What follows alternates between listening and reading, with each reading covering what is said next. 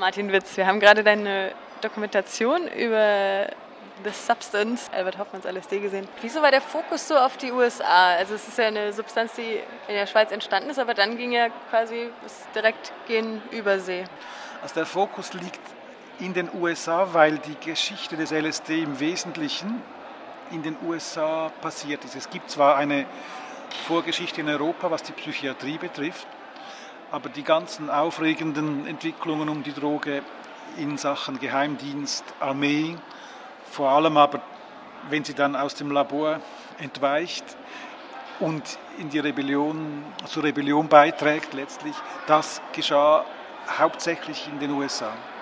Apropos Rebellion, Albert Hoffmann sagt ja, das LSD sei jetzt kein Auslöser für diesen pazifistischen äh, Sinneswandel der jungen Generation gewesen, aber mit ein, ja, ein Element oder es hat was dazu beigetragen.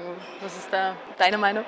Ich glaube, man kann nicht sagen, dass LSD schuld ist an der Revolte der Jugend der 60er Jahre, aber, aber es war eines der Fermente, die mitgewirkt haben an diesem komplizierten Prozess, dass eine ganze Generation oder ein Teil einer Generation plötzlich sagt so, wir wollen das alles anders und wir wollen das jetzt so. Und ich glaube, dass Stanislav Grof, der eine große Zeitzeuge im Film, das ganz gut sagt. Er sagt, wenn man über diese Droge ein Erlebnis hat, dass man auf eine tiefe Art sich verbunden fühlt mit der Schöpfung und der Welt und der Natur, mit anderen Menschen, mit anderen Geschöpfen oder ganz im großen Sinne sich gebunden fühlt, was immer das auch wirklich heißt.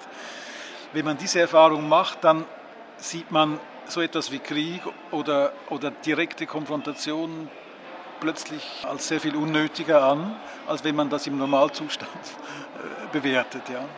Also ist es doch nicht das Teufelszeug? Naja, ist LSD ein Teufelszeug? Ja, klar, es ist brandgefährlich, wenn man das in schwierigen Zusammenhängen oder mit einer schwierigen oder gefährdeten psychischen Verfassung nimmt.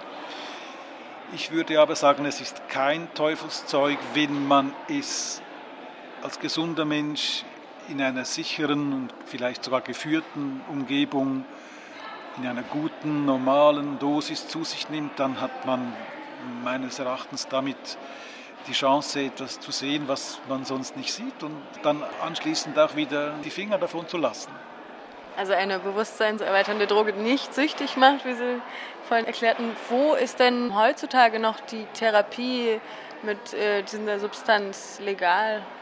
Die einzige Studie auf der ganzen Welt mit LSD, die legal ist, ist lustigerweise in der Schweiz. In Solothurn gibt es einen Arzt, der hat von den Schweizer Gesundheitsbehörden die Lizenz bekommen, mit LSD seine Psychotherapie zu begleiten. Und zwar ist das eine Therapie mit Krebspatienten, die in einem sehr späten Stadium krank sind. Und die Grundidee dieser LSD-Therapie ist im Prinzip, soweit ich sie verstehe, dass diesen Patienten eine Erfahrung angeboten wird der Selbstentgrenzung, des Kontrollverlustes vielleicht auch, die nicht a priori Angst besetzt ist, sondern vielleicht auch offen oder vielleicht sogar positiv. Eine Erfahrung, die vielleicht eine gewisse Verwandtschaft hat mit der Todeserfahrung, das wissen wir ja nicht. Aber das liegt dieser Idee der LSD-Therapie mit Krebspatienten zugrunde. Wie sind denn die Auswirkungen?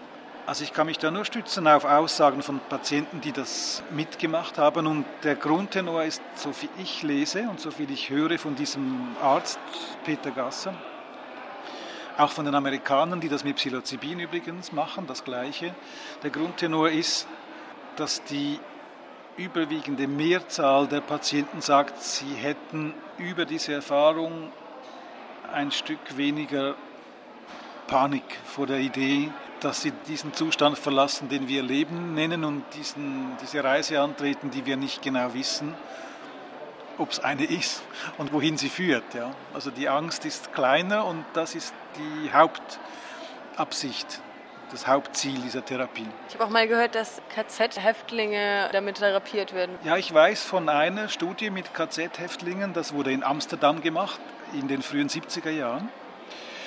Da gab es einen Psychiater, ein klassischer freudscher Psychiater übrigens, der hat im Rahmen oder am Rande seiner analytischen Tätigkeit einen, also einer wurde zumindest gefilmt auch dabei, Patienten mit LSD behandelt mit Resultaten, die ich persönlich nicht einschätzen kann. Ich weiß das zu wenig, bin auch kein Psychiater, aber das gab es. Es gibt übrigens einen Film davon, ich habe ihn zu Hause, aber leider nicht in meinen Film einbauen können. Das wäre sehr kompliziert und sehr zeitraubend gewesen, da begreiflich zu machen, worum es geht. Aber interessant ist das schon.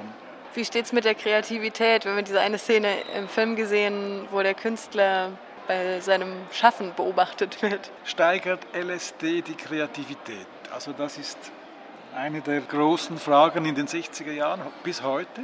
Sehr umstritten.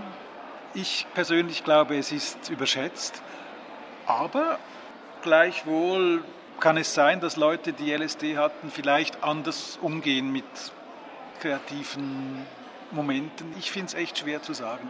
Was ich sagen kann, ist, dass die sogenannte psychedelische Kunst, die bildende Kunst, die Malerei, die Bildhauerei von Leuten, die unter LSD produziert haben, nicht zu den interessantesten Werken gehört im 20. Jahrhundert, meiner Ansicht nach. Aber da gehen die Einschätzungen auseinander. Ist LSD so eine Art Droge unserer Industriegesellschaft oder kann das uns auch in einer gewissen Art und Weise heilen? Nein, ich glaube nicht, dass LSD unsere Industriegesellschaft heilen würde, wenn wir das alle einmal in der Woche nehmen würden bestimmte Leute glauben das. Ich glaube nein. Ich glaube, es ist eine Substanz, die für bestimmte, ich weiß nicht wie viele Leute in gewissen Zusammenhängen Sinn machen kann zu nehmen, so wie andere Drogen Sinn machen. Alkohol macht in bestimmten Zusammenhängen Sinn, in bestimmtem Maß. Kaffee sehr sinnvoll in bestimmtem Maß. LSD gefährlicher vielleicht oder komplexer als die beiden Drogen, die ich jetzt genannt habe. Aber ich habe trotzdem die Tendenz, das ähnlich zu sehen wie andere Substanzen, die wir zu uns nehmen, wenn man das beherrscht, wenn man weiß, wo und mit wem und wie viel. Warum nicht? Ich bin da für Freiheit. Diese Prozess des Verbots, wie ist denn das entstanden? Ja, also wenn man als Regierungsverantwortlicher 1972 sieht, dass eine Generation von Jugendlichen plötzlich wegkippt und sagt, nee, wir wollen das alles nicht mehr, wir sind eigentlich ein Teil der Natur und wir gehen jetzt mal in den Wald wenn man sich das mal überlegt, ich habe ein gewisses Verständnis für diese Machthaber, die richtig Schiss bekommen haben, weil so kann es ja auch nicht gehen, wenn wir ehrlich sind. Ja. Trotzdem finde ich, es wurde massiv überreagiert. Also die Reaktionen der staatlichen Behörden waren insbesondere in den USA richtig übertrieben, richtig hysterisch auch.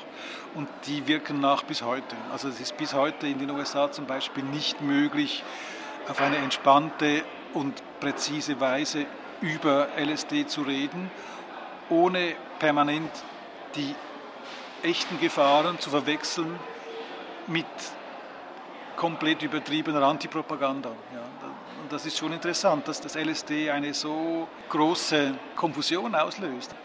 Und Schlusswort? Ein Schlusswort zum LSD? Nee, nee, ich bin kein LSD-Propagandist. Ich sage nur, Leute, das gibt's. Das kann interessant sein, ist auch gefährlich, wenn man es nicht im Griff hat.